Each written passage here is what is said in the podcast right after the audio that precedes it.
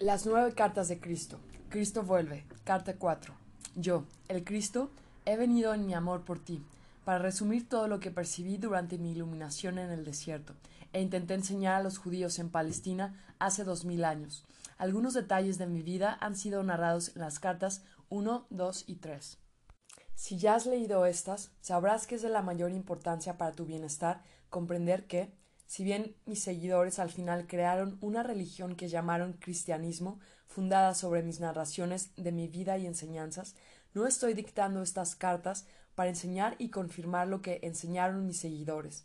El cristianismo es una religión formal que, puramente por razones de conveniencia, adquirió muchas creencias contrarias a la verdad espiritual de nuestra fuente del ser. ¿Qué tiene que ver el derramamiento de sangre con el espíritu universal? Como ya debes comprender, mi enseñanza, ya desde el principio de mi misión en la tierra de Palestina, siempre nació desde la verdad de la existencia espiritual más alta, sin tener nada que ver con los conceptos y racionalizaciones humanas enseñadas por la mente humana. Por lo tanto, reitero enfáticamente, mientras mi persona en la tierra hace dos mil años era la de Jesús, el propósito de mi presencia, la presencia crística, dentro de estas cartas es el de alcanzar a las almas sensibles e inspiradas para enseñarles cómo recurrir a la ayuda divina durante el futuro terror en el cual el mundo finalmente se verá inmerso. Por esa razón, mi poderoso anhelo de rescatar a aquellos quienes me puedan recibir se ha cristalizado en la forma de la verdad de la existencia dentro de estas cartas. Sabe esto, atiende a esto. Quiero que sepas y toma nota que fui a los judíos en Palestina setenta años antes de que Jerusalén fuera arrasada. Fui a los judíos para avisarles que su código de conducta no tendría ningún valor cuando los tiempos duros del futuro les cayeran encima y los enviaran a un mundo hostil. Está registrado en un evangelio que lloré de desesperación, lamentando el hecho de que hubiera reunido a la gente, como la gallina lueca reúne a sus pollitos bajo el pecho, para protegerles en la hora de su destrucción, pero la gente no me hizo caso, en su lugar, sus líderes religiosos me mataron. Y después de la dispersión de los judíos, cuando les quitaron el templo, ¿aprendieron de su experiencia? ¿Se preguntaron por qué tal catástrofe les había cogido desprevenidos? No, siguieron en sus viejas tradiciones y la creencia en su superioridad, aunque repetidas veces los sucesos históricos les demostraron que estaban sujetos a desastres igual que los demás. En ese mismo momento han elegido ignorar las verdades de la existencia como se las enseñé en Palestina, y se están buscando las mismas condiciones que existieron durante mi vida terrenal en Palestina. Residan donde residan, sus valores materialistas, sus tradiciones de una cabeza por un ojo, les estarán trayendo la pena humana que han creado para otros a través de los tiempos, por su arrogancia y avaricia. Todo lo que han sufrido se lo han buscado ellos mismos. Eso también se aplica a aquellos que, por conveniencia, se han aliado con los judíos a causa de su poder financiero dentro de las esferas financieras mundiales.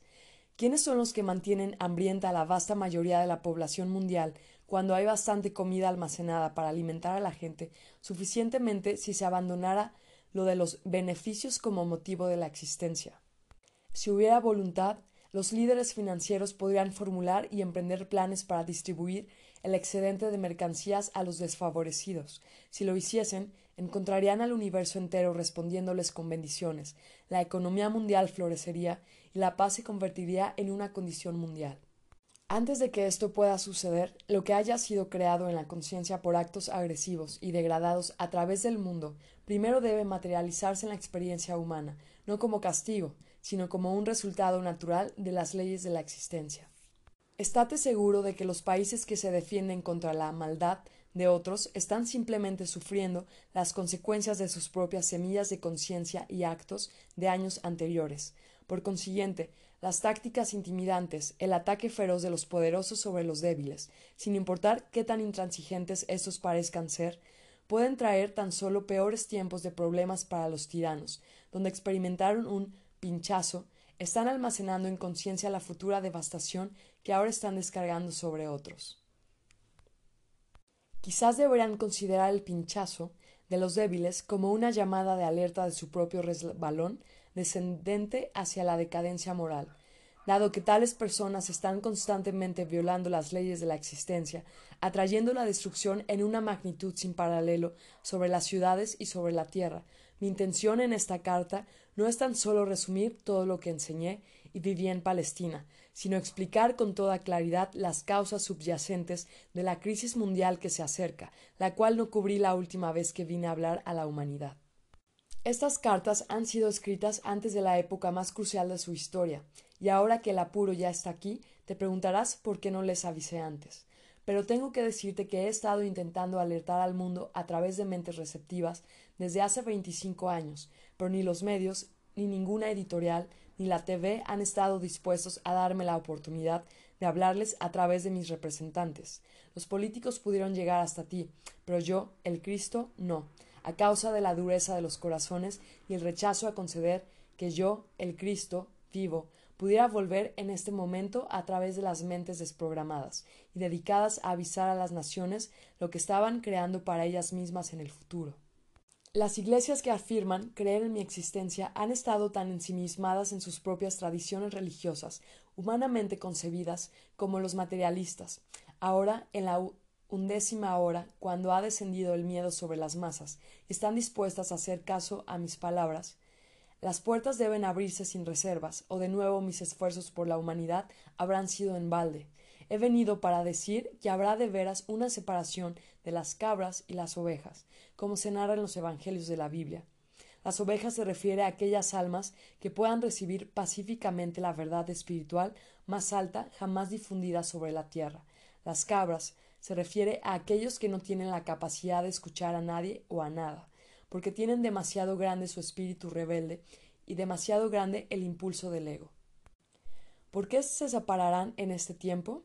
Estarán separados porque aquellos que sean capaces de recibir la verdad que estas páginas contienen y de vivir según estas líneas normativas de las leyes de la existencia verán que, aunque el próximo periodo de la historia mundial sea amargo de verdad, ellos continuarán en relativa paz y protección, en la satisfacción de la necesidad y en la elevación del espíritu. Las cabras, desgraciadamente, tendrán que soportar toda la fuerza horrenda de su innata conciencia rebelde. No es un castigo de alguien desde lo alto, sino el funcionamiento natural de la ley de la existencia. Lo que se lleva en la mente y en el corazón, finalmente, se exteriorizará en el cuerpo, en la vida y en el entorno. Cuando te resistes y rebelas, la vida te ofrece resistencia en el cumplimiento de tus deseos. Desde hace mucho he ascendido hasta las frecuencias vibratorias más altas de la conciencia en los reinos celestiales, y soy la conciencia divina misma individualizada. Mi conciencia puede envolver el globo terrestre para responder a quien quiera que me llame. Así es con todos los grandes maestros que han vivido en la tierra, que se iluminaron y percibieron la realidad de la fuente de todo ser, y que han enseñado a la gente desde su nivel enaltecido de iluminación. Ellos fueron elevados en el poder espiritual para penetrar el denso velo de la conciencia humana y percibir lo que realmente se halla más allá del mundo de la materia. Vieron tan claramente cómo la condición mental previa permitía la unidad básica de la creación dentro del reino de la creatividad en sí. Todos, después de la transición a la siguiente dimensión de la existencia, se escaparon de la rueda de la reencarnación y avanzaron dentro de los reinos cada vez más altos de conciencia pura, espiritual, individual, hasta los portales de la conciencia universal misma. Se han convertido en conciencia divina individualizada, poseyendo el poder y la visión interior de la conciencia divina. Ellos también participan de la conciencia crística, como decía en una carta anterior, combinan las alturas del amor inteligente con las alturas de la inteligencia amorosa, combina el poder de la voluntad con el poder del propósito. Son igualmente masculinos y femeninos en su dinamismo, son la perfecta demostración de la fuerza y la nutrición, son el ejemplo perfecto de lo que todos los hombres y mujeres debieran esforzarse en alcanzar. Para llegar a tal perfección del ser, el espíritu humano debe poner a un lado toda división y rivalidad. Quien quiera que sea tu profeta aclamado, puedes estar seguro de que es la vida misma y que es poderoso dentro de la hermandad de todos los grandes maestros. Cada profeta, cada maestro ha percibido la misma realidad y ha vivido de una manera tan devota que eso les aseguró que al final alcanzarán la meta de todo hombre, la perfección en el paraíso. Es de vital importancia que entiendas esto y que te des cuenta de que las divisiones que haces entre los maestros son totalmente erróneas, porque estamos todos unidos en una fuente común de ser. Somos la hermandad de seres de la vida, cada uno manifestando, a través de nuestra individualidad, la verdad más alta de nuestra fuente de ser. Somos iguales en pureza, poder, belleza, grandeza de espíritu y amor. Por consiguiente, las ovejas de toda creencia religiosa, aquellos que hayan evolucionado lo suficiente en la comprensión espiritual de la unidad fundamental de su fuente del ser, deben rápidamente buscar el unirse en igualdad y hermandad en sus ciudades y países, y tenderse la mano y conectarse con sus hermanos espirituales alrededor del mundo, sin tomar en consideración todo lo que sucede en el mundo externo. Se debe trascender toda diferencia religiosa, cristiana, musulmana, sufí, judía, israelita, hinduista, budista, etc., y verse todos estando igualmente dentro del cielo seguro del amor universal y de la protección inteligente universal, en paz consigo mismos, el uno con el otro, y con aquellos que están decididos a luchar hasta el final. Solamente así sobrevivirá el planeta a los disturbios que les esperan. También he vuelto para todos aquellos que no son ni musulmanes ni cristianos, ni budistas ni hinduistas. He venido para aquellos que desean, más bien anhelan, saber la realidad que está detrás de toda la existencia. Te he dicho que vine, en la persona de Jesús, a los judíos de Palestina, Podría bien haber dicho que vine a los árabes en la persona de Mahoma, puesto que Mahoma y yo somos de un mismo espíritu. Dividirnos en personas con nombres diferentes, Jesús y Mahoma, o Mahoma y Jesús, es igual que dar a gemelos apellidos diferentes, porque uno enseña literatura y el otro matemáticas.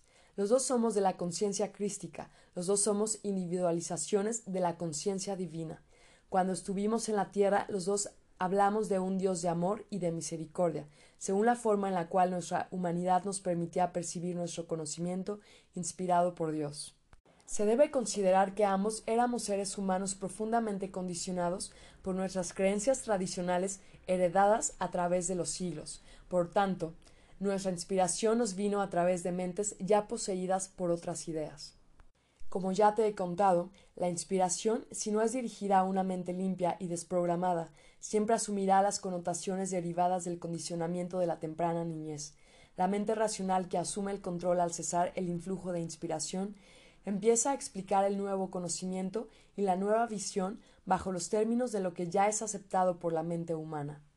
Pero, como ya te he dicho, fui un rebelde casi desde el comienzo de mi vida y no podía aceptar las creencias judaicas, era una vasija limpia, ávidamente receptivo, de mente abierta, en la cual se podría verter la verdad de la existencia en el desierto, permitiéndome ver la conciencia universal con claridad. Ahora nuestras percepciones son del orden más alto, somos de una mente, una vida, un amor tendiendo la mano por igual al musulmán, al judío, al cristiano, al budista y a toda la gente, ateos o agnósticos. Nuestro único motivo al llamarles es el de traerles la visión inspirada que hará que reconozcan su esencial hermandad subyacente en espíritu, que los anime a pensar nuevos pensamientos, a relacionarse unos con otros pacíficamente, con perdón en sus corazones, y de ahí en adelante los anime a vivir sus vidas de manera diferente, sacando luz de su fuente del ser. Los dos te hablaríamos de la conciencia universal, a ti que estás viviendo en esta era científica actual, porque has llegado lejos en la comprensión científica y puedes ya recibir lo que ambos queremos decir. Juntos decimos a una voz presta atención, escucha. Nosotros, y tú en la tierra, somos todos uno en las mismas raíces de nuestro ser. Cualquier destrucción que causes a otros, también la estás aplicando a ti mismo. Yo, nosotros, debemos dejar en claro que nosotros hemos venido a toda la gente de sentido común, buena voluntad y de buen corazón, sin tomar en consideración su presente raza o creencias religiosas. La abrazamos, la amamos, la atraemos hacia adentro del manto de nuestra conciencia de protección y seguridad. Somos conscientes de sus problemas en la tierra en este momento. Somos conscientes del conflicto entre el judaísmo y el islam que ya tiene siglos, pero esta ruptura no tiene nada que ver con nosotros. Sus riñas nos dejan impasibles. ¿Por qué arriesgar su propio bien? su propia futura felicidad, peleando sobre algún concepto sin sentido y por consiguiente sin valor, en realidad se adhieren a su religión elegida, porque en la profundidad de sus corazones están todos alargando la mano hacia la fuente de su ser, aunque llaman a su fuente del ser con nombres diferentes. Somos los dos conscientes de las luchas de algunos individuos judíos por vivir dignamente y de los individuos islámicos que en verdad veneran a Alá a través del día, atribuyendo todo lo que hacen y logran a su poder, que trabaja de parte suya, y de cristianos inmersos en sus creencias de salvación por la sangre de Jesús, todos esforzándose para lograr ser buenos, pero nunca lo conseguirán mientras los dividan sus creencias.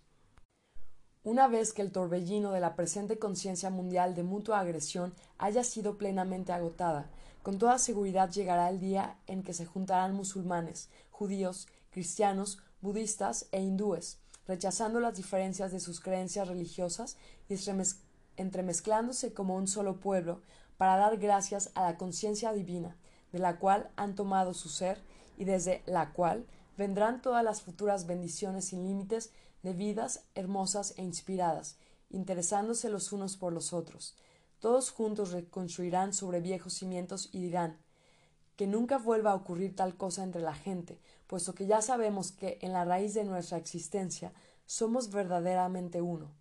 Cuando te hago sufrir a ti, yo también vengo a menos en la vida divina y mi propio sufrimiento vendrá detrás.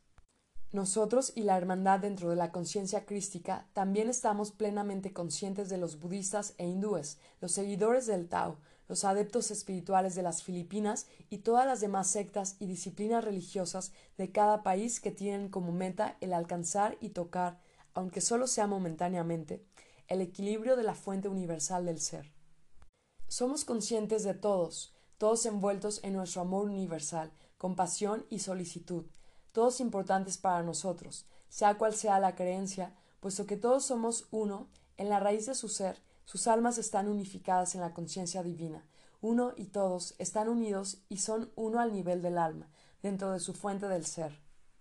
Si recoges una gota de lluvia en la palma de la mano, se puede decir que porque la gotita de lluvia cayó de tu mano y porque se ha separado de la lluvia que está cayendo al suelo, que la gotita es diferente en ser, composición química y calidad de pureza o fuerza del resto de la lluvia que está cayendo a tu alrededor?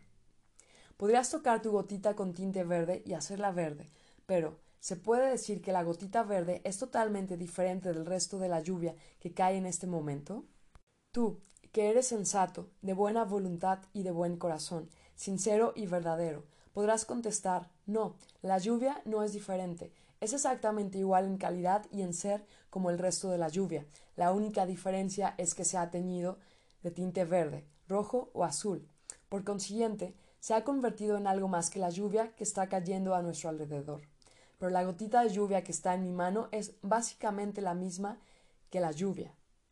Cada quien, seas quien seas, de qué color tengas la piel, qué clase de pelo adorne tu cabeza y la proteja del sol, la forma que tenga tu cabeza o cuerpo, el idioma que hables, los pensamientos que pienses, la clase de palabras que uses, los actos y hechos que realices como resultado de tus creencias y tus pensamientos, no importa cuáles sean tus diferencias de conciencia físicas y humanas, eres igual que cada uno de los demás, de la misma calidad, engendrado de la misma fuente del ser, teniendo el mismo potencial infinitamente, las mismas capacidades espirituales infinitamente respecto a todo. La única diferencia entre cada uno, sea musulmán, árabe, judío, ruso, cristiano americano, budista de Tíbet e indio hinduista, son los aditivos que han sido bombeados dentro de cada uno como resultado de la genética derivada de tu parentesco y raza, entorno, crianza familiar, recursos familiares pobres o abundantes, educación y oportunidades de vida. Pero todos estos son superficiales, son aditivos que enmascaran tu realidad, que llamas tu alma, igual que el tinte enmascara la verdad referente a la gota de agua en la palma de tu mano.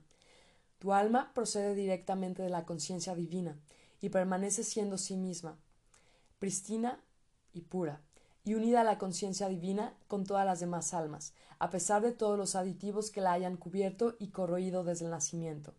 También te has de dar cuenta de que todo el mundo nace con capacidades humanas diferentes para aprovechar los aditivos que le son bombeados al nacer. Las capacidades humanas que van a ser utilizadas por cada alma dependen del progreso espiritual que cada una logró en sus vidas anteriores. Algunas personas logran salir de profundos agujeros de desventajas, depresión o desesperanza y alcanzan altas posiciones de confianza y respeto, ejerciendo mucha influencia sobre otros. Algunos otros caen desde alturas vertiginosas, llenas de ventajas, riqueza, oportunidades y talentos, hasta agujeros negros de desesperación y depresión, consumo de drogas, asesinato, violación y lo que sea. Sin embargo, a pesar de todo lo que has hecho o no hecho, de tus oportunidades o la falta de ellas, sigues siendo fundamental y básicamente del mismo ser y potencial que los demás. Pueden todos ascender poco a poco, desde cualquier nivel espiritual de conciencia que ocupen actualmente, hasta las alturas de la conciencia divina dentro de los reinos celestiales. Conforme vayas aceptando estas cartas como la verdad de la existencia, y busques a diario el vivir según los principios que te pondrán en contacto y en armonía con aquel que te dio el ser, adelantarás con toda seguridad y alcanzarás las metas espirituales más altas que te hayas fijado en este momento actual. Pueden todos ascender hasta el punto donde aceptarán plenamente la verdad. Trabaja para purificar tu conciencia personal con el fin de asimilar la conciencia divina y hacerte un individuo lleno de poder de la conciencia divina, e irradiándolo en tu entorno inmediato eventualmente a través del mundo. Son todos importantes dentro de su entorno inmediato. Al padre o la madre que siente que no se aprecia todo lo que hace por la familia, que siente que él o ella no hace mella en la vida familiar, que nunca se le escucha, que no es respetado, amado, que siente que fuera del hogar o el lugar del trabajo, él o ella no tiene importancia y que no se le echaría de menos, le falta visión interior. Toda persona, bien sea varón, mujer, padre, madre, amigo, trabajador, empresario, crea un impacto en su entorno. Si se marchara, habría un hueco en el tejido del ambiente, habría una pérdida y tardaría tiempo en llenarse el espacio con la llegada de otro y con las nuevas actividades de los que se quedan, quedarán atrás. Se queda un vacío tras la voz y el poder del más grande, y el hacedor del bien, o tras del trabajador más bajo que barra el suelo o los caminos del jardín. Cada uno ocupa un lugar especial en el entorno total. Cada uno trae su propio talento, su propia personalidad, su propia manera de hacer las cosas, su propio impacto en la gente con quien habla, en el lugar donde vive y trabaja. Son vitales en su propio nicho. Nadie puede robarle su importancia a una persona, excepto la persona misma que niega su propio valor. Aunque una persona nazca discapacitada, también tiene su lugar único de importancia en la familia y en el ambiente a veces ocupa una posición de importancia mayor que si hubiese nacido entero y perfecto. Sus logros despiertan admiración y respeto. El impacto que tienes en el entorno depende plenamente de tu voluntad de ser, de tu voluntad de actuar, de tu voluntad de irradiar buena voluntad, de tu voluntad de aprovechar al máximo tus oportunidades, de tu voluntad de ser especial para la gente al hacer que los demás se sientan mejor que antes de contactar contigo. Cada condición surge de la voluntad que se ejerce en todo momento. Algunos nacen con una gran fuerza de voluntad, otros con menos, pero en el momento en que una persona se da cuenta completamente de que toda fuerza de voluntad se toma de la conciencia universal y de que se puede aumentar la fuerza de voluntad llamando a la fuente del ser dentro de uno mismo para que se la aumente, así la persona empieza a darse cuenta de que, después de todo, la fuerza de voluntad no tiene límites en absoluto, puede ser extraída según la magnitud y la fuerza de la fe de uno, desde la misma conciencia universal. Cada uno de cada género, cada raza, nación, religión, de cada nivel de recursos e ingresos, desde el pobre hasta el rey, es igualmente importante en el momento de la hora y en el momento del final del día. Las verdaderas diferencias surgen solo de lo que cada uno da de sí mismo en este momento, el próximo momento y el resto del día. Un rey o primer ministro puede ser recordado por su bondad, por los beneficios que haya traído a su país o por la miseria que impuso sobre la gente. Igualmente un hombre nacido en una familia empobrecida que pudo no haber desarrollado sus habilidades hasta un nivel alto, pero que haya dado todo en el servicio de su entorno, al final será venerado por sus parientes y amigos, y en la próxima vida cosechará su siembra, tal como el rey o el primer ministro. Tal persona habrá aportado vida a su entorno, porque la naturaleza de la fuerza vital es el amor incondicional y el servicio, el trabajo y la armonía, dando lo que sea necesario para la satisfacción de las necesidades del otro. Si, cada día tu fuerza vital se emplea simplemente en dar una taza de té a los enfermos, entonces deja que esta fuerza vital sea empleada en su forma más alta, con la gran disponibilidad de ir hacia el paciente con una sonrisa cálida y de entregar el té con amabilidad y buena voluntad, y deseando la curación de la persona. De tal manera, un repartidor de té puede convertirse en un instrumento radiante de curación y elevación. Cuanto más frecuentemente el repartidor del té pida silenciosamente el influjo de la conciencia divina hacia su propia conciencia, más grande y más penetrante será la irradiación de su fuerza vital para el paciente. Puede que el enfermo no sea consciente de lo que sucede, pero una habitación con enfermos que están atendidos por tal repartidor o cuidador recobrará la salud más rápidamente que aquellos que reciben el té de uno que se lo entrega sin mirarlos, sin palabra, sin un pensamiento amable. No, cada trabajo, cada momento puede ser sagrado y hermoso, radiante con el influjo de la fuerza vital de la conciencia divina que va elevando y sanando a uno mismo y a los demás si uno se toma el tiempo para darse cuenta de que él, ella, es, es un canal de la conciencia divina, la cual es toda sanación, toda protección, toda satisfacción de las necesidades de cada persona.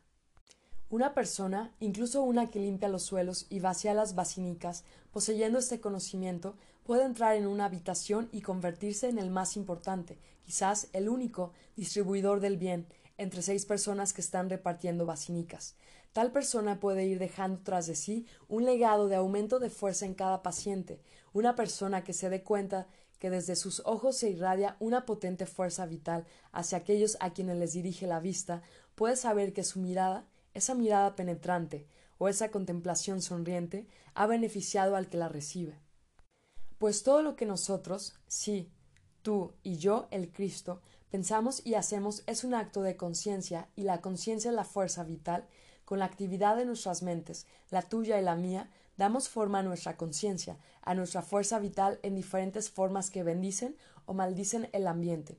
La única diferencia entre tú y Mahoma y yo conocido en la tierra como Jesús, es la clase de pensamientos y sentimientos que Mahoma y yo irradiamos a los demás. Los dos irradiamos energía de la conciencia que da vida al mundo. ¿Qué irradias tú en tu mundo?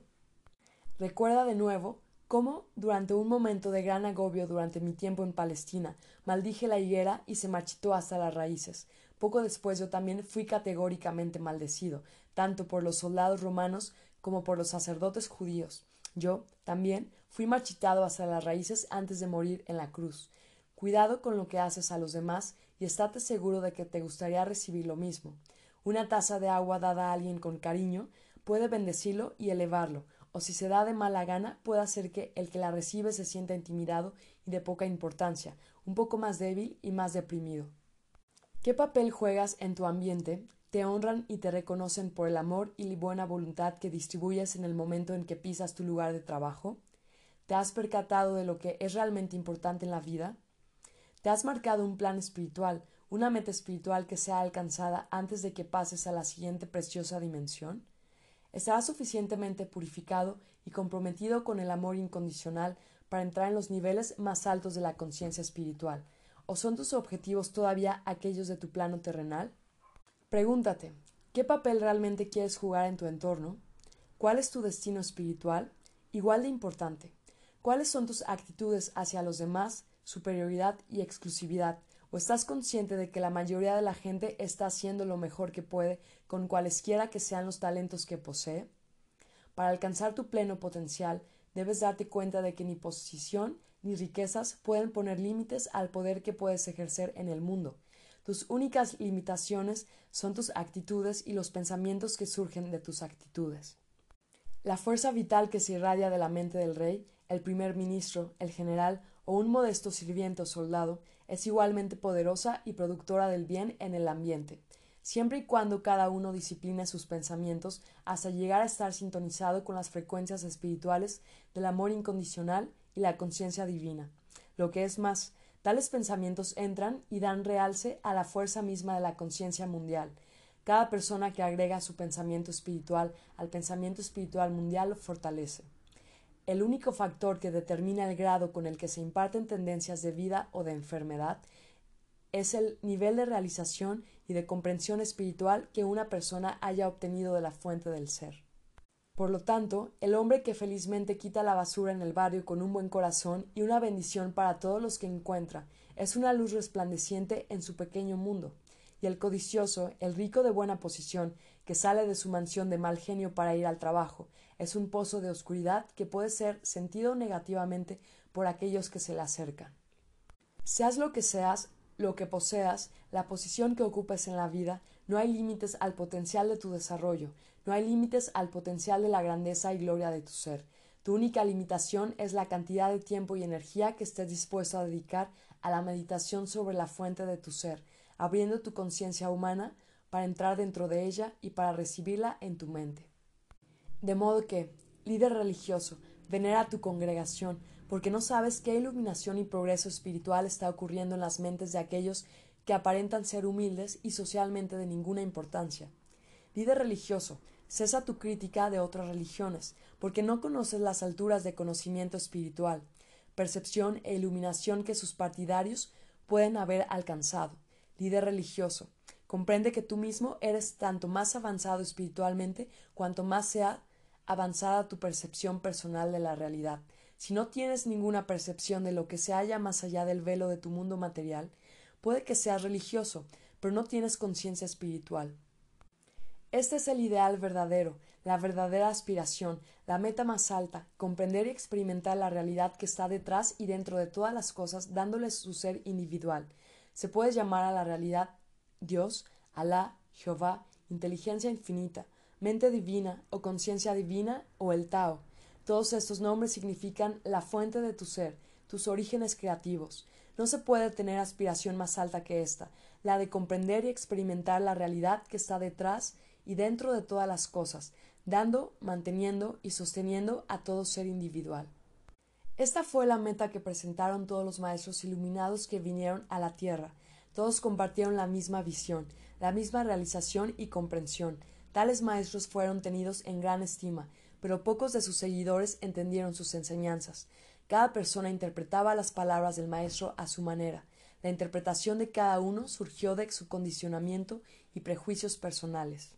En tu vida personal recuerda en todo momento que tus pensamientos, palabras y hechos no tienen interés simplemente para tu vida futura, sino que también afectan a la gente con quien te relaciones en cualquier momento. ¿En qué estás contribuyendo personalmente, empresario o empleado, al buen funcionamiento del negocio en el cual te ganas la vida, ya sea fábrica, granja, tienda o despacho profesional? ¿Qué das a tus empleados o colegas de bienestar o de buenos sentimientos? ¿Qué haces por el edificio entero? ¿Por el edificio? Puede que pregunte sorprendido. Pero repito, ¿qué haces por tu edificio, tus vehículos, tu empresa comercial entera? Todo, ladrillos, mortero, acero, cristal, papel, metal, neumáticos, motores y gasolina son impregnados con la conciencia que sueltas al ocuparte de tus asuntos diarios.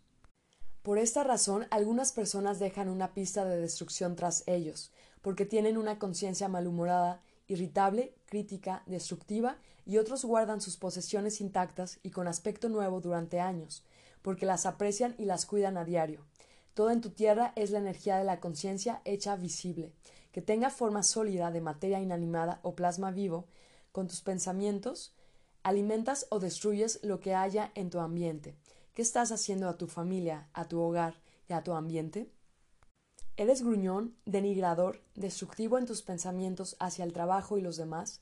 Entonces puedes estar seguro de que estás dejando una pequeña pista de conciencia destructiva detrás de ti que ayudará a corroer todo lo que penetra y empapa. Si te centras en el deseo de amar, aceptar y trabajar con alegría en el corazón, entonces, vayas donde vayas, estarás derramando una conciencia de fuerza, bendición y crecimiento. Cuando estaba en la tierra en Palestina, trataba con los judíos ortodoxos que creían en y mantenían códigos de conducta tan estrictos que lindaban con la crueldad. Sus leyes tradicionales inhibían, eran deprimentes y limitaban y eran ridículas. Traje a este pueblo una nueva visión de un Padre eterno que era trascendente para ellos mismos, sin embargo presente en todas partes, siempre consciente de sus necesidades y de tal amor universal que podían estar seguros que la voluntad del Padre era siempre la de satisfacer sus necesidades. Dije a la gente que mirase a su alrededor, al campo, a los cerros donde pastaban pacíficamente las ovejas y cabras, a los lagos llenos de peces, y a las aves volando en el aire y posándose y anidando en los árboles, y a las flores tan espléndidamente vestidas de muchos colores.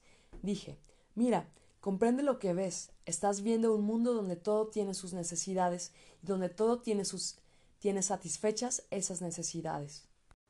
¿Cómo puedes dudar al ver las ovejas viviendo tan solo de la hierba? ¿Qué contiene la hierba que alimente la piel, hueso, sangre y carne y produzca crías? ¿No eres testigo de una maravilla de suministro? Mira las necesidades de los pájaros, que maravillosamente se les provee de lo que necesitan, tienen refugio en los árboles y las semillas para fortalecerse. En cuanto a la gente que tiene necesidad de casa, alimento y vestimenta, el Padre le ha dado el mundo entero desde el cual puede satisfacer sus necesidades. Después de ser iluminado, Mahoma percibió el mismo espíritu universal que mora dentro del ser, a la vez existente y activo en todas las cosas. Nosotros, Mahoma y yo, hablamos con nuestros paisanos de la misma verdad inspirada y les hicimos la misma clase de preguntas. ¿No está el Padre, que lo conoce todo, Alá, conciencia divina, también consciente de tus necesidades más profundas, tus necesidades de amor, salud y prosperidad? ¿Cómo puedes dudarlo? Solo ten fe, y tus necesidades serán satisfechas de acuerdo con tu fe. Es su falta de fe la que te quita energía al apartarte del flujo natural del Padre, Alá, amor en tu cuerpo, en tus relaciones y en tu vida. A menudo desesperado, cuando estaba en la tierra en la persona de Jesús, exclamaba Ojalá pudiese contarte, demostrarte y hacerte ver cómo es que el Padre conoce tus necesidades. Ojalá pudiese demostrarte cómo tú, tú mismo, contribuyes a la formación de tus mañanas y los mañanas de todos aquellos que te rodean.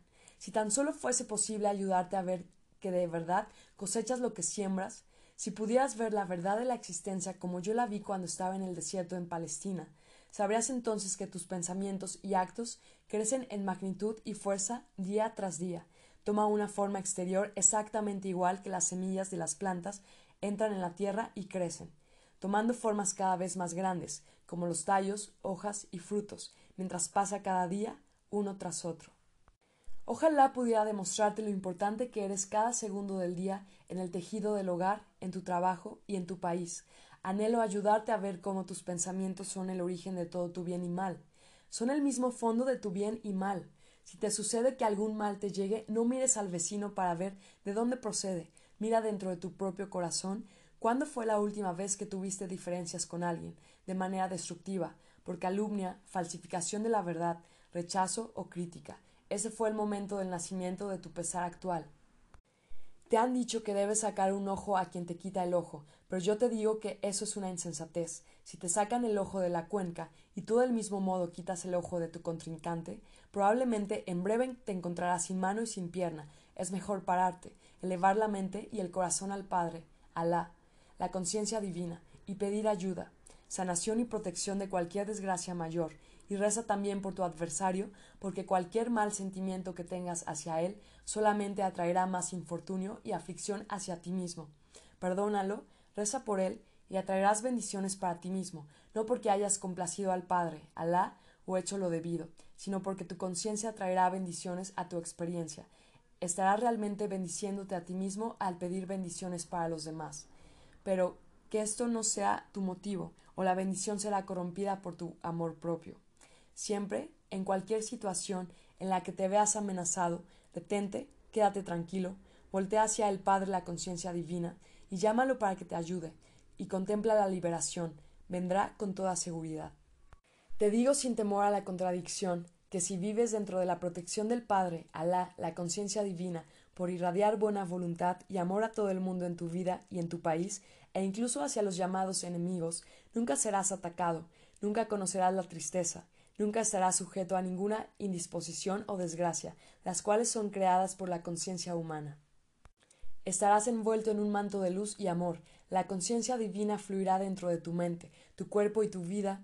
Puede que la gente a tu alrededor caiga enferma, sea derribada por un ataque o se ahogue angustiada por el pánico, pero tú caminarás por el mismo sendero consciente de que nadie tiene el menor poder humano contra el poder, la fuente de tu ser, la cual te ha dado tu propio ser y vida en la tierra. Nadie puede atreverse a negar esta afirmación, puesto que nadie que quiera negarla ha alcanzado el nivel de conciencia espiritual donde tal protección es un acontecimiento normal.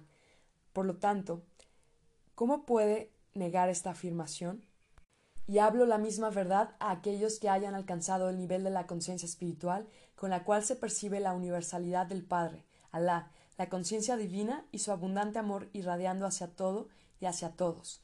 Tales adeptos espirituales que se esfuerzan para vivir dentro de ese amor y lo irradian, con mucho gusto confirmarán que lo que he dicho es verdad.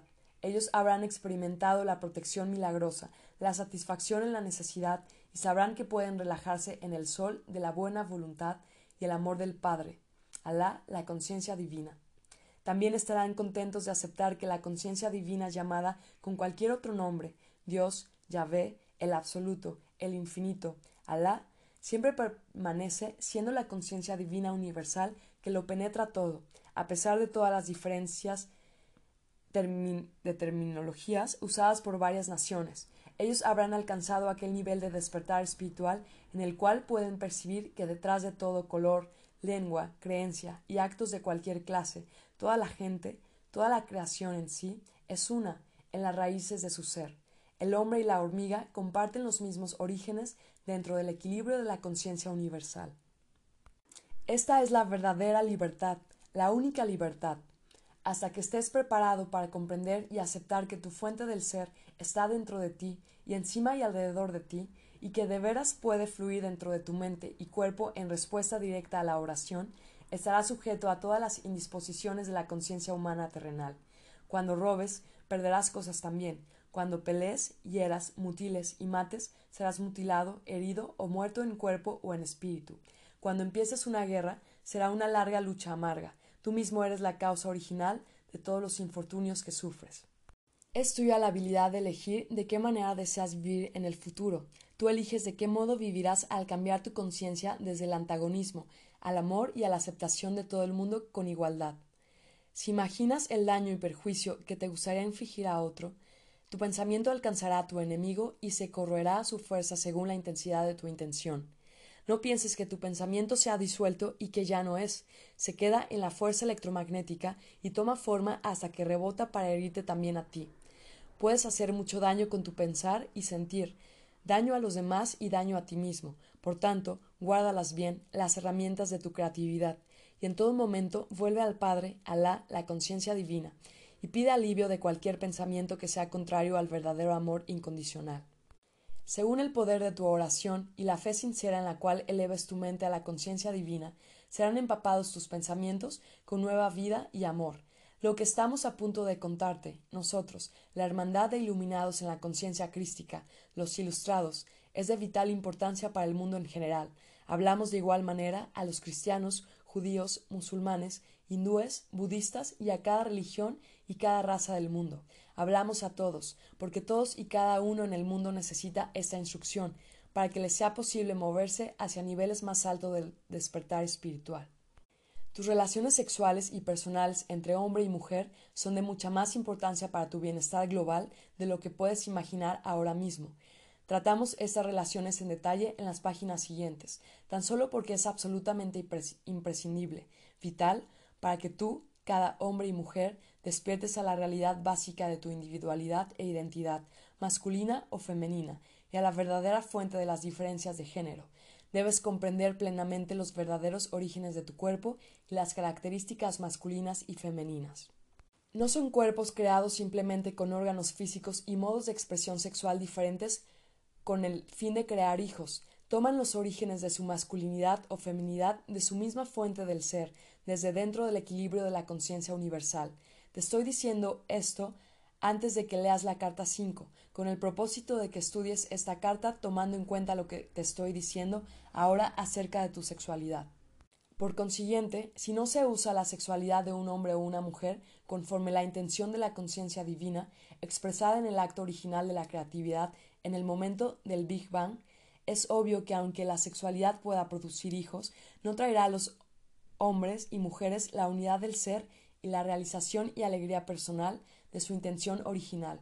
El hecho es que será lo contrario. Con el tiempo, el acto sexual sí traerá desengaño y saciedad, después del cual cualquier amor sentido anteriormente por la pareja se agotará.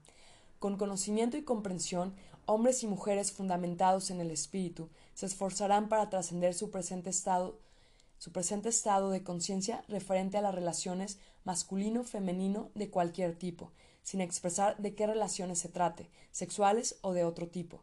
Se esforzarán para expresar en sus mentes y corazones los propósitos por los cuales fueron creados de maneras distintas. Comprenderán los orígenes de sus impulsos innatos, temperamentos, modos de autoexpresión distinta y los valorarán. Utilizarán las diferencias para dar realce al bienestar del otro. La competencia desaparecerá. Al suceder esto, se armonizarán cada vez más fácilmente con la conciencia divina, y al armonizarse cada vez más fácilmente con la conciencia divina, ascenderán hacia niveles más altos de conciencia espiritual. En este momento, tu acercamiento a tu sexualidad es tu barrera para tu ascensión en conciencia, te mantiene atado a tu humanidad.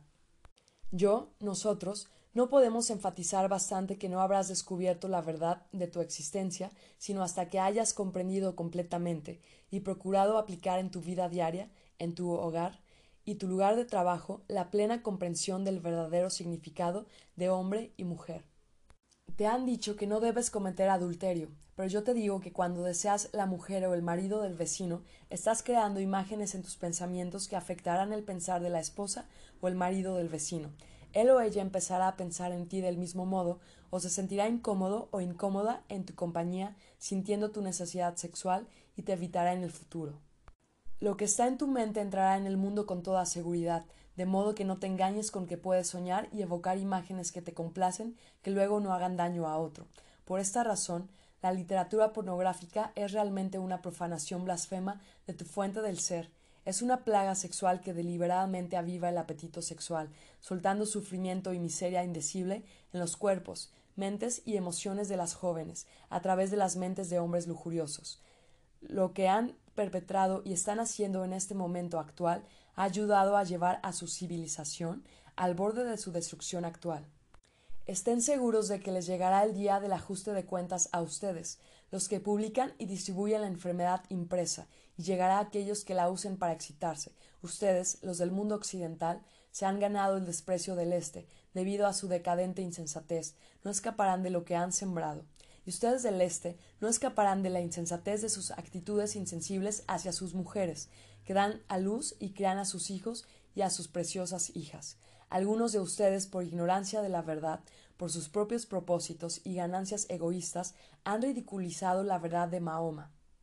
Han tapado a sus mujeres con prendas pesadas, negándoles la libertad del movimiento y el aire libre de Alá al salir entre la gente. ¿A qué clase de hombre atraerán sus creencias y su comportamiento irracional egocéntrico? tan solo a hombres que no tengan ningún sentimiento amable hacia las mujeres. ¿Son tales los seguidores que su profeta Mahoma hubiera atraído cuando estaba en la tierra? No, en absoluto. Él atraía solamente a la gente altamente espiritualizada. ¿Qué clase de imagen de su profeta están dando al resto del mundo? Se los diré, la de un hombre demente y obsesionado con el estado inferior del sexo femenino, que considera a la mujer como una posesión del hombre que ha de estar aislada del mundo. Un hombre inconsciente de las verdaderas necesidades de la mujer de ser feliz, un hombre inconsciente de su pena por su estado de cautiverio y sumisión. Este hombre no tiene nada que ver con el verdadero Mahoma, el profeta del Islam. Cuando él estuvo en la tierra, veneró y respetó al sexo femenino. Fue del sexo femenino de la especie de donde dedujo el modo de ir hacia adelante en su camino espiritual hacia la iluminación. Él les debía mucho y sabía que, aunque fueran diferentes en cuerpo, eran iguales en espíritu. De hecho, no fue accidental que llegara a la tierra pobre y privado para encontrarse con una señora de extrema virtud, riqueza material e iluminación espiritual, para ayudarle a elevarse hacia la estatura de profeta cuando estuviera capacitado para hacerlo. Ese fue el propósito de la llegada a la tierra de Mahoma, volver a poner a la mujer en el lugar que le corresponde por derecho, como compañera igual del hombre dominante. Considera esto bien.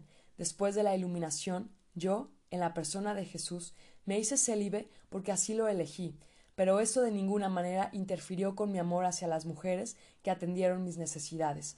Pero Mahoma, después de la iluminación, conoció a muchas mujeres y su ministerio fue el de quien fue llamado para aprender a vivir y a tratar con igualdad y con amor a las mujeres. Así como por conveniencia, mis seguidores informaron sobre mi obra y enseñanzas de manera selectiva para promocionar sus propios propósitos. Del mismo modo, el egoísmo de ciertos individuos que eran espiritualmente ciegos les hizo distorsionar las enseñanzas originales de Mahoma con numerosas añadiduras e interpretaciones que nunca fueron la intención de Mahoma. Es de este modo que la obra de todo gran maestro espiritual es cubierta con la información errónea del pensamiento humano, hasta que la verdad queda tan oscurecida por las falacias que despistan seriamente a la gente y que incluso la hacen caer en el pecado por ignorancia. Dado que ustedes y ciertas otras religiones se han adherido fuertemente a la creencia de que Adán y Eva fueron creados para vivir felizmente en el jardín de Edén, de la tentación de Eva por la serpiente, de su caída de la gracia y de su tentación a Adán, el hombre ha percibido a la mujer como la gran tentadora, los orígenes imaginarios de la humanidad no son verdaderos, son meras, son meramente alegorías. Tampoco es verdad que la mujer fuera la gran tentadora. Para los eunucos la mujer no tiene ningún atractivo. ¿Por qué es eso? Porque se les quita aquello que impulsa a un hombre a acostarse con una mujer. Por consiguiente, ¿en quién está lo tentador? ¿En el hombre mismo, a quien se le puede quitar físicamente, o en la mujer que sigue siendo ella misma a pesar de todo? El hombre está hecho precisamente para plantar la semilla, por lo tanto, debe plantarla donde le surja la oportunidad. Se ha hecho a la mujer para recibir la semilla. En años pasados, antes del siglo XX, las mujeres eran sexualmente inactivas hasta ser seducidas por el hombre. ¿Dónde está entonces lo tentador? ¿En el hombre que despierta y seduce a la mujer en la mujer seducida y despertada? El hombre ha estado escondiéndose de su propia naturaleza masculina en nombre de la pureza y cargando con la responsabilidad de su caída a la mujer. ¿Es esta una actividad sagrada? ¿Es digna? ¿Debe continuar así?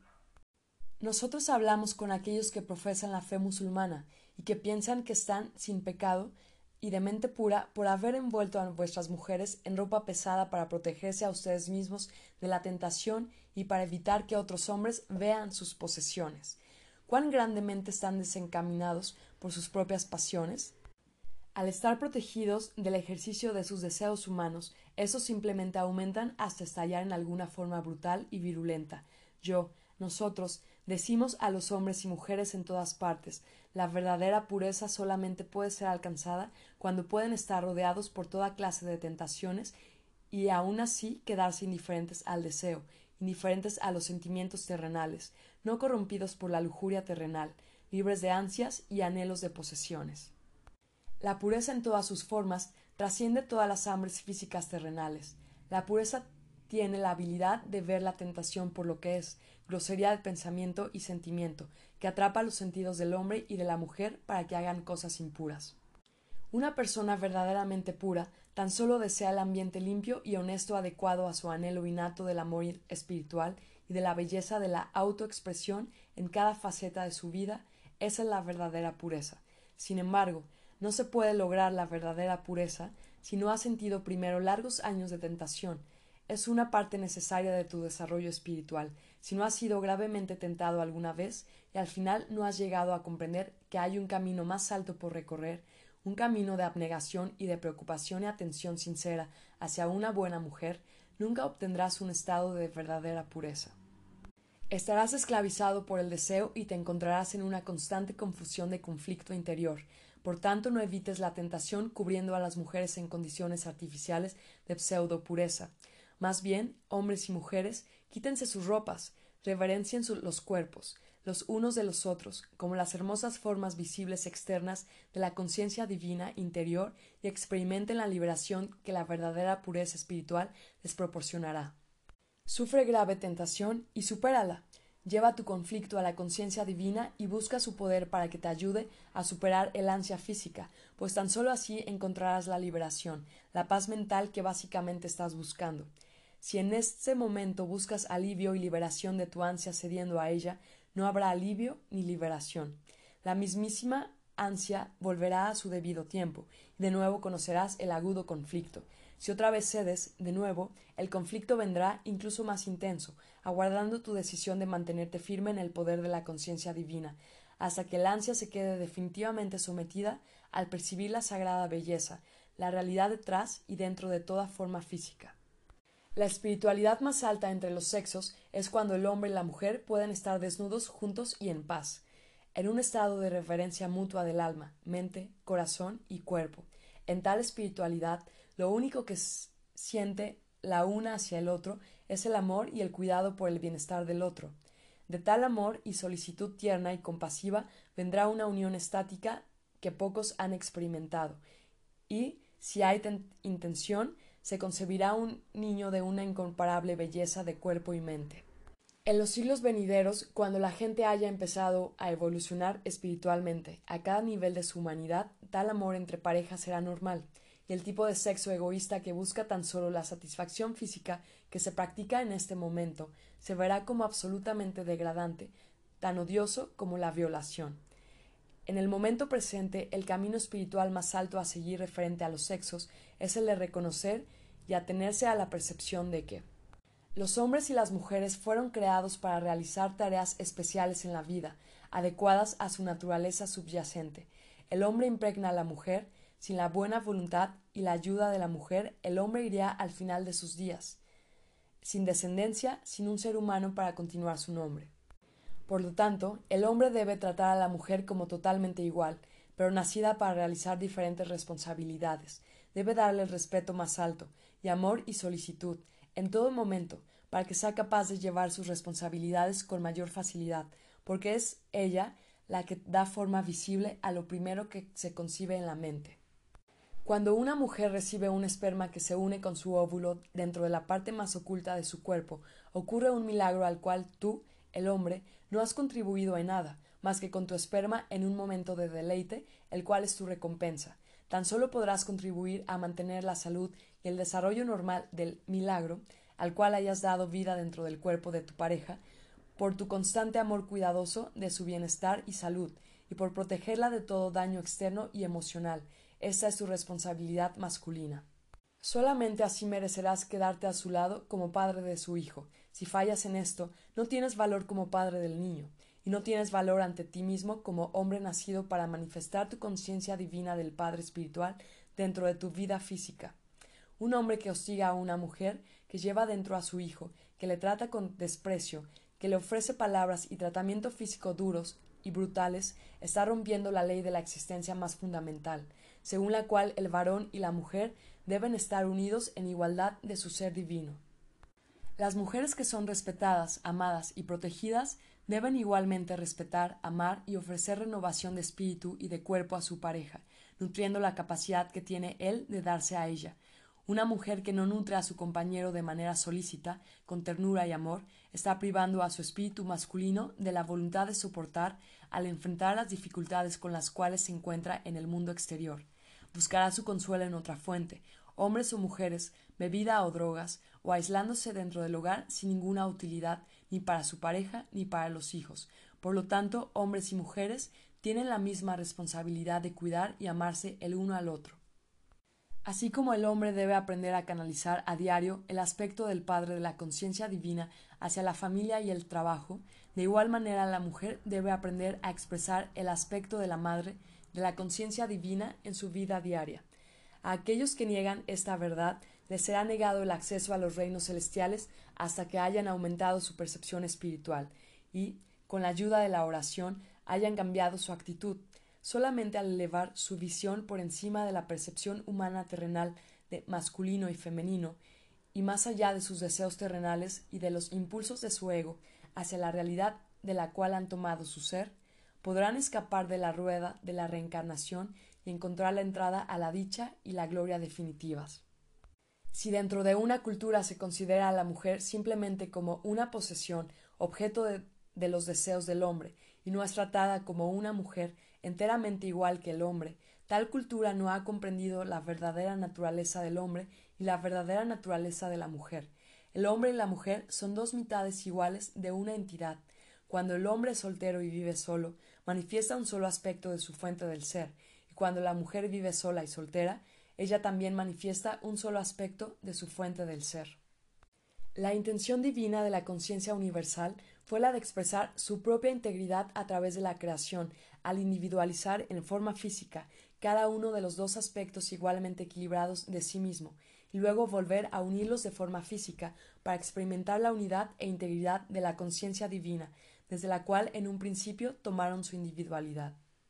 Al unirse en el amor y unidad de espíritu y cuerpo, descubren la alegría y el éxtasis de la conciencia universal en equilibrio.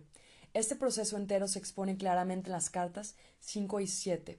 Por lo tanto, la combinación de la masculinidad del hombre y la feminidad de la mujer es esencial para formar una totalidad tomada de la fuente del ser.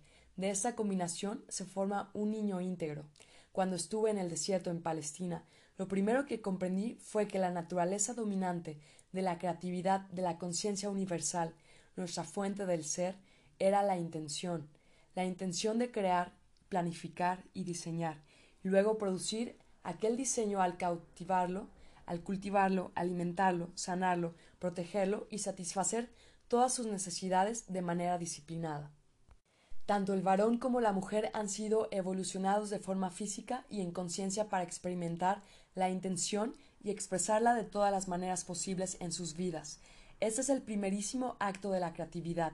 Sin intención no habría creación.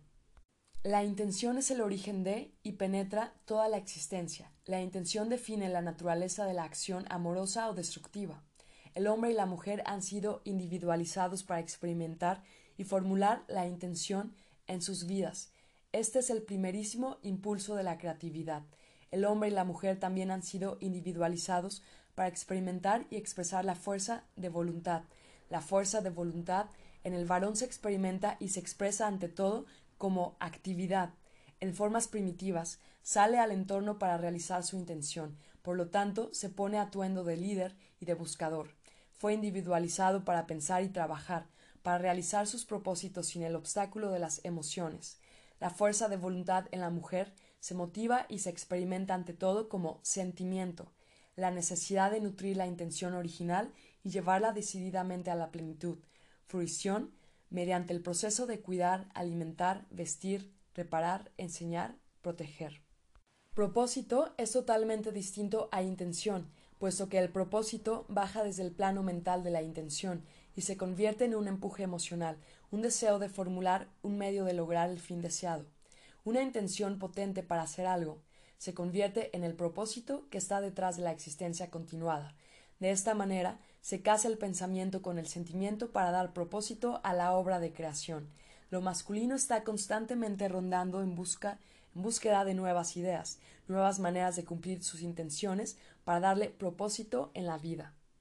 Las intenciones femeninas son propósitos personificados, sensibles y estables, preparadas para sacrificarse por los seres queridos. Por tanto, los dos impulsos básicos dentro de la fuente del ser expresados en forma física como hombre y mujer, son interdependientes. Uno no podría sobrevivir sin el otro, se necesitan ambos para la continuidad de la creación. A causa de su movilidad masculina, su impulso de liderazgo, el hombre se ha considerado superior a la mujer. Eso es porque ella se queda estable, creando seguridad para el hombre. Pero el impulso femenino es el impulso del amor incondicional, el impulso digno de respeto más alto y consideración que la capacita para florecer y para realizar su propósito innato dentro del hogar en paz mental y con alegría. El papel del hombre es el de proveer seguridad física y medios materiales de subsistencia para la familia. El papel de la mujer es el de suministrar seguridad emocional y los recursos emocionales para el logro personal y la alegría dentro del ambiente familiar. En el pasado, tanto en Oriente como en Occidente, el hombre ha ejercido su papel dominante dentro del hogar, haciendo a la mujer sumisa y obediente a su voluntad. Al hacer eso, ha torcido y distorsionado las energías de la conciencia divina y las ha canalizado a través de su mente y de su corazón, creando una civilización desviada. También ha distorsionado la conciencia de la mujer, infundiendo en ella un profundo resentimiento ante su papel sumiso que sabe, por intuición, que no debería de soportar. Y así él ha creado un modo de vida degradante para sí mismo y para su pareja, enteramente en conflicto con la naturaleza de su fuente del ser. El hecho de que la mujer haya tenido que ejercer su impulso masculino de agresión para expresar su igualdad del ser, para lograr el respeto que se merece dentro de la sociedad, quiere decir que su civilización se ha vuelto totalmente desestabilizada y enferma. La mujer está usurpando el papel masculino por desesperación, pero al hacerlo está defraudando la intención detrás de la creación. El hombre y la mujer han perdido su rumbo completamente. En los países subdesarrollados, la gente vive tan solo a medias, intentando solucionar la división entre el hombre y la mujer a través del sexo casual. Como consecuencia, el hombre y la mujer llegan a estar aún más divididos, separados e insatisfechos. El conflicto en la unidad familiar crea agobio, miseria y separación, aunque vivan bajo el mismo techo. En los países desarrollados, los gabinetes psiquiátricos están llenos de personas y niños infelices que dicen no saber realmente quiénes son o cuál es su propósito en la vida. Se lo preguntan a los expertos, que tampoco saben las respuestas. También debe recordarse que cada persona, hombre y mujer, tiene lecciones que aprender en la vida que solo puede aprender en el sexo y en la raza en que cada uno se encuentra. Por eso, una mujer debe aceptar su papel en la vida como la proveedora del amor incondicional y seguridad a su pareja y a sus hijos con autorrespeto y dignidad, y realizarlo todo lo mejor que pueda. Debe reconocer que el papel de proveedora de seguridad emocional es absolutamente vital para la sociedad. Ella suministra el pegamento del amor y el bienestar que sostiene unidas a las familias, las ciudades y los países. Cuando ella comprende cuál es su valor, cuál es su verdadero lugar y objetivo en la sociedad, y procura realizarlo y lograrlo de la manera más elevada posible, está adelantando rápidamente en el camino del amor incondicional y hacia las recompensas más altas de realización personal y de felicidad. Del mismo modo, los hombres espiritualmente evolucionados, incluso maestros espirituales, volverán a la vida en la tierra para aprender la verdadera humildad y para poner en práctica diaria sus altos principios de la existencia como mujer amorosa que hace de madre con sabiduría y que nutre a todos los que tienen necesidad de lo que puede ofrecer. ¿Dónde entonces está la desigualdad? Quita las escamas de tu visión e intelecto limitados para ver claramente que no debe haber desigualdad, únicamente intenciones, compartidas para expresar todo lo que los dos habéis tomado de la conciencia divina, de la manera más espiritual, para poder lograr la felicidad más alta posible en la tierra. En los años venideros, cuando un hombre y una mujer hayan evolucionado espiritualmente, cuando estén divididos en su intención, juntos llevarán sus intenciones a la conciencia divina, Padre Madre, preguntando ¿Qué cosa ha de ser creada en nuestras circunstancias? ¿Cuál es la mejor manera para salir adelante? Cuando ellos hayan recibido las respuestas, las aceptarán de todo corazón y las compartirán. Cualquier diferencia en las respuestas, las respetarán y de nuevo se las llevarán a la conciencia divina, con la misma petición, hasta que un sincero consenso haya sido alcanzado, juntos el hombre y la mujer volverán de nuevo a preguntar a la conciencia divina ¿Cómo podemos alcanzar mejor nuestros propósitos? Y otra vez compartirán sus respuestas y continuarán preguntando, hasta que finalmente lleguen a un plan realizable el cual ha sido concebido, no solo en el cerebro humano, sino en la más elevada dimensión de creatividad, la conciencia divina. Trabajando juntos de esta manera, al final ellos experimentarán la dicha suprema, el éxtasis de la verdadera unidad del alma, mente, corazón y cuerpo. Finalmente, el hombre no podría existir fácilmente sin experimentar y manifestar también algo del impulso femenino. Necesita emociones para unirse a su mujer, hijos y otras relaciones, colegas escolares y del trabajo, compañeros y amigos. Sin sentimientos cálidos será un monstruo frío. Con frecuencia, si es un alma vieja, él mantiene vivo el calor y el cariño de las encarnaciones anteriores cuando era mujer.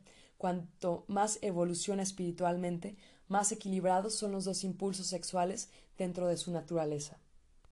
Eso también se aplica a las mujeres. De igual manera, la mujer no podrá existir fácilmente sin algo del impulso masculino. Sin la capacidad de planificar de manera inteligente, su casa sería un desastre. También cabe la posibilidad de que haya sido una fuerte personalidad masculina en su encarnación previa y que se sienta incómoda en el papel femenino de sacrificarse por los demás. Tal mujer debe pedir a la conciencia divina que le clarifique su visión para que pueda ver que, sin amor por la humanidad, el liderazgo es un ejercicio peligroso. Cuando los hombres y las mujeres se acercan al equilibrio de sus naturalezas, masculina y femenina, igualadas dentro de sí mismos, su tarea en la vida es la de trascender su impulso sexual a través de alcanzar el amor incondicional hacia toda la gente y de dirigir ese mismo impulso a la creatividad pura, tal como en las artes.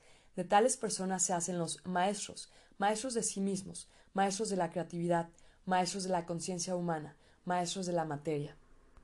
Desgraciadamente, en el tiempo actual, los hombres y mujeres que se están acercando al equilibrio de sus naturalezas masculino-femeninas, igualadas dentro de una sola naturaleza propia, no tienen indicaciones sobre lo que deben ser sus verdaderas metas, han perdido el rumbo y han creado una sociedad espuria entre ellos, en la cual la alegría y la realización personal que buscan les son negadas debido a su preocupación por las funciones corporales más que por los logros espirituales. Seguirán siendo personas infelices, atormentadas por los conflictos, hasta descubrir la verdadera referente, la verdad referente a quienes son de verdad. Al hablar del papel femenino en la vida, también debe decirse que muchas de las mujeres modernas en los países desarrollados han logrado un alto grado del impulso masculino en los últimos cien años. Ellas deben escoger con cuidado sus prioridades en la vida. No tienen que sentarse en casas estancadas y aburridas, pero se volverán más felices y serán gente más realizada si dedican su inteligencia y habilidades para crear nuevos modos de vida constructiva para toda la familia. En este momento puede que no sepan cómo hacerlo, pero la meditación les traerá a la mente la inspiración necesaria sobre la mejor forma de cómo utilizar sus poderes de liderazgo y sus talentos para la felicidad de todos. Los hombres que hayan desarrollado una mayor capacidad de empatía con las mujeres y con sus semejantes, también a través de la meditación seguida por la inspiración, encontrarán modos más elevados de expresar su capacidad de liderazgo en su trabajo, proporcionando felicidad a los demás. Porque yo, nosotros, ¿Hemos tratado este asunto de los sexos tan a fondo? Esto ha sido absolutamente necesario porque la batalla de los sexos, tanto en el este como en el oeste, está creando condiciones enfermizas en la Tierra. Esto propaga la agresión y emponzoña el enojo y la hostilidad. La libertad sexual ha traído al mundo a un punto crítico de extinción por la impregnación del SIDA. Todos los virus son creados dentro de las fuerzas de la conciencia destructiva. Debes entender que los seres humanos han creado sus propios virus. Cada virus es un impulso de conciencia viva, destructiva, hecho visible. Va hacia donde el impulso de la conciencia destructiva fue dirigido en el momento en el que el virus tomó forma. Hablé muy claro sobre este aspecto de la existencia cuando estaba en la tierra en la persona de Jesús. Los judíos tenían la tradición estricta de lavar las copas antes de beber de ellas. Les dije explícitamente que no deberían preocuparse sobre lo que entraba por la boca, deberían preocuparse más por lo que salía de su mente y de su corazón, y luego por sus bocas. En aquellos tiempos la ciencia no había descubierto la presencia de los virus, pero se aceptaba que la enfermedad resultaba de comer y beber con utensilios sucios. Pero yo sabía que la enfermedad había salido originalmente de las mentes y los corazones de las personas enojadas brutalmente. Después la enfermedad se propagaba por la división de las células, llevando en sí para siempre el instinto y la conciencia que inicialmente le dio el ser. El SIDA no es ningún accidente, ha surgido de las fuerzas de la conciencia de la autocomplacencia y de las reacciones emocionales destructivas entre parejas sexuales. El odio y el enojo sumergido pueden impulsar a las personas al acto sexual, dejando atrás residuos enfermizos en la mente, en las emociones y en el cuerpo, porque la sintonización emocional no ha sido siempre lo que ha motivado el acto sexual entre los hombres y las mujeres, Ambos han conocido severas decepciones y falta de liberación y de satisfacción. Cuando esto ocurre, la energía sexual masculina disminuye, tiene que ser reavivada con imágenes de perversiones sexuales. Como consecuencia, la pornografía ha llegado a ser un gran negocio en algunos países, solamente alcahuetea los instintos corporales. De la pornografía ha surgido la falta de respeto hacia las mujeres y el acto sexual mecánico y sin emociones, junto con el aumento de las violaciones y el abuso sexual de los niños. La gente que cede a estos actos abominables de crueldad depravada, de seguro cosechará las consecuencias, en esta vida o en una encarnación futura. Por lo tanto, cuando los seguidores del Islam condenan al Occidente por su comportamiento sexual indisciplinado y su perversión, tienen razón en pensar que están atrayendo condiciones enfermizas sobre la tierra. Estas condiciones insalubres no son enviadas por Alá, sino que son una consecuencia natural del quebrantamiento de las leyes de la existencia. Del mismo modo, los seguidores del Islam están quebrando las leyes de la existencia porque, igual que los judíos, mantienen la ley del ojo por ojo y creen en la guerra santa. No hay tal cosa como la guerra santa, hay únicamente la realidad del santo perdón y de la santa reconciliación, tratando a tu hermano con, con amor y comprensión, sea tu enemigo o tu amigo. Ninguno de ustedes puede quebrantar las leyes de la existencia y esperar que puedan entrar en el reino de los cielos o en el paraíso. Su comportamiento no tiene lugar más allá del alboroto que están actualmente trayendo sobre ustedes mismos. Nosotros los dejaremos con estos pensamientos que les rogamos reciban profundamente en su conciencia y que hagan buen uso de ellos en sus vidas diarias. Los exhortamos enérgicamente a que vayan reuniéndose en pequeños grupos, sin tener en cuenta las creencias religiosas, usando las cartas como pautas en sus vidas diarias. Deshagan, si pueden, su condicionamiento y únanse en verdadera humildad como personas dispuestas a aceptar que saben poco de la verdadera espiritualidad, pero que están fuertemente deseosos de aprender cómo dar realce y espiritualidad a sus vidas. Como muchos de ustedes saben y son conscientes, están entrando en una nueva fase de la historia mundial durante la cual se verá que la gran línea divisoria ya no se hallará entre los ricos y los pobres. La gran línea divisoria estará en la conciencia. La línea divisoria estará entre aquellos que han podido encontrar la entrada a la conciencia espiritual más alta, que irradiarán amor y aceptación por igual a todos, amigos y enemigos, y que tendrán como meta la irradiación de la conciencia divina en cada faceta de su vida diaria, y aquellos que se queden encerrados dentro de los impulsos de su ego, buscando dominar a los débiles. Puede que estos parezcan tener éxito por un rato, pero al final fracasarán y su sufrimiento en su oscuridad autocreada será grande.